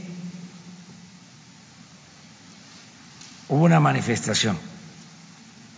Por eso fue el pueblo el que me este, sacó adelante. Por eso creo en el pueblo, siempre el pueblo me ha apoyado y me ha sacado adelante, no los grupos de intereses creados. Yo ahora represento a todos, tengo que hablar con todos y respetar a todos y atender a todos y hacer a un lado este lo pasado, ya lo pasado pasado, lo que pasó pasó. No olvidar. Por eso estoy comentando esto.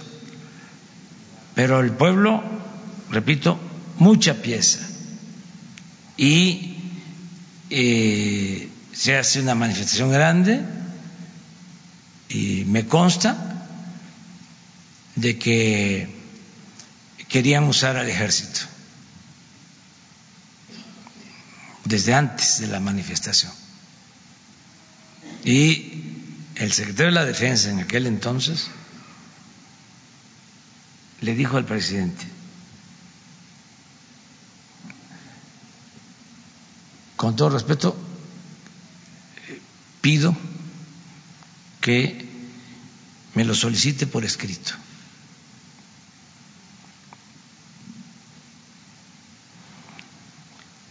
Y luego de esa manifestación,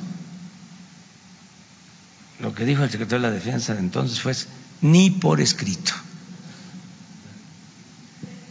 Entonces, el ejército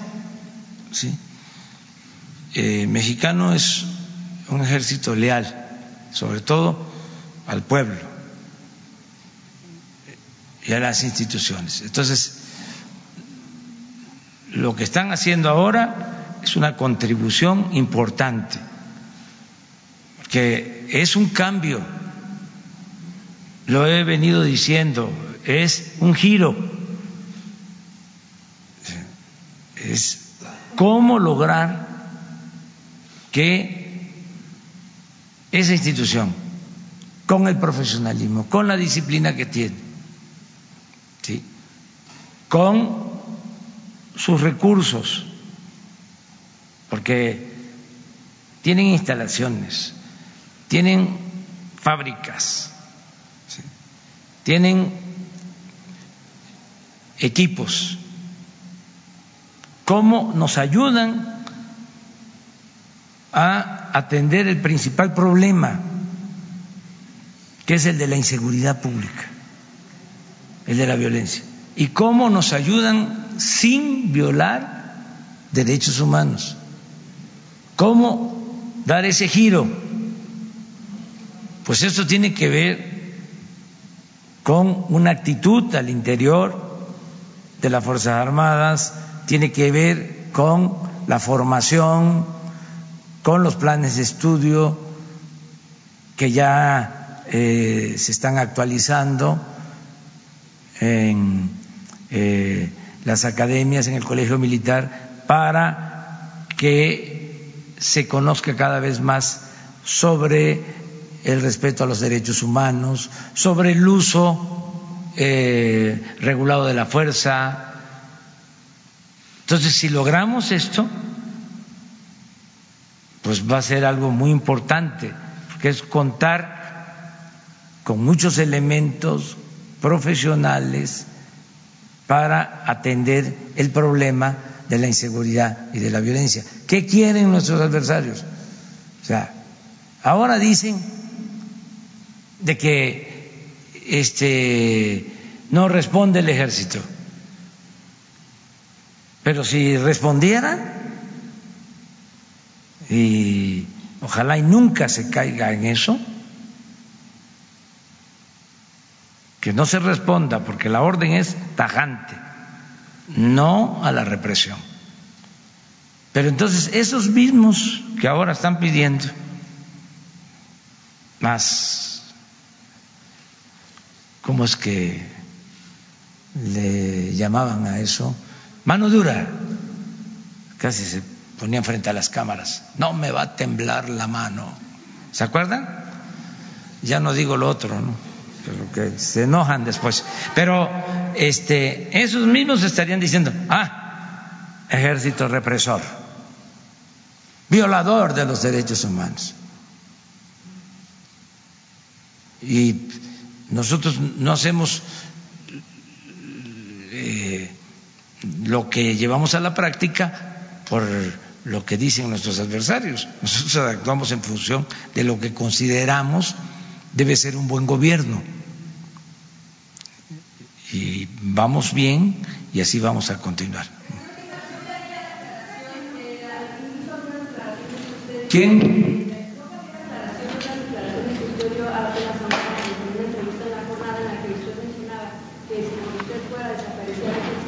lo convertía en Guardia Nacional para declarar a México un país pacifista, pero que si no lo hacía, que no necesitaba el ejército, pero que si no lo hacía era por la resistencia. Ahí nunca había declaraciones de por qué dio usted estas declaraciones de que si por usted fuera a desaparecer el ejército. Porque este, el principal problema de los mexicanos es la inseguridad. No es la defensa de nuestra soberanía. Hoy, el principal problema, lo que más nos afecta a todos, es la inseguridad y la violencia. Y no hay ninguna amenaza de invasión. Además, si se diese una amenaza de invasión, lucharíamos todos por defender a la patria, como ha sido siempre. Nada más que se malinterpretó. Pero yo soy eh, partidario de que primero tenemos que resolver lo que más daña a nuestro pueblo. Y ya la agenda no la dictan desde el extranjero que ese es otro cambio. Eh, ya es lo que nos importa a nosotros. Y lo que nos importa a nosotros es que haya trabajo en México, que haya buenos salarios, que haya bienestar y que haya paz y que haya tranquilidad en México. No las reformas estructurales Busquen ustedes, ahí se los dejo de tarea, ¿de dónde salió eso? Y un día me gustaría que algunos de ustedes, si se ponen de acuerdo, expongan sobre ese tema. Sería buenísimo. Y yo me siento ahí.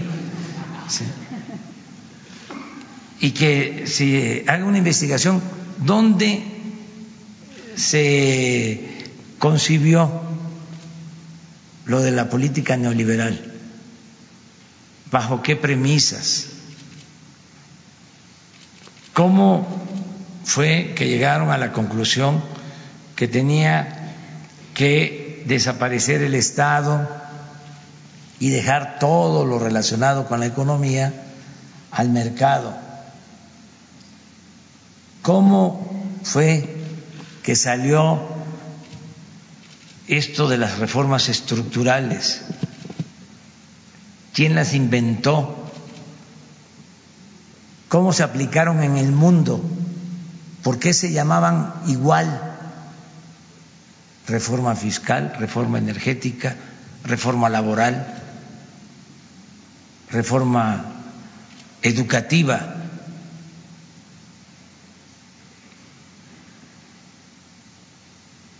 ¿Por qué se dejaron de hacer los planes de desarrollo en los países? Y se gobernó durante mucho tiempo con las recetas que enviaban desde el extranjero. ¿Dónde quedó la soberanía de los estados? Una investigación extraordinaria sería que hicieran una revisión desde Salinas hasta finales del año pasado de las modificaciones que hicieron a la Constitución y a las leyes. ¿Y quiénes? O sea, todas las reformas. ¿En beneficio de quién? ¿Y quiénes votaron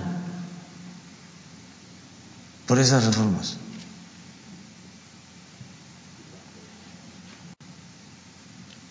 Entonces, vamos a entender de que hay un cambio. Yo ofrezco aquí una disculpa a los empresarios que vienen por otro asunto, pero este aprovechamos para platicar. Muchísimas gracias. ¿Sí está enterado de lo de Tamaulipas? Sí. Sí. Sí. Este, mire, eh, se está actuando, eh, se está eh, buscando garantizar la seguridad de los ciudadanos en todo el territorio nacional. No, no, porque nosotros no vamos a caer en ninguna provocación y no queremos la guerra, pero sí estamos actuando en general. Muy bien, muchas gracias.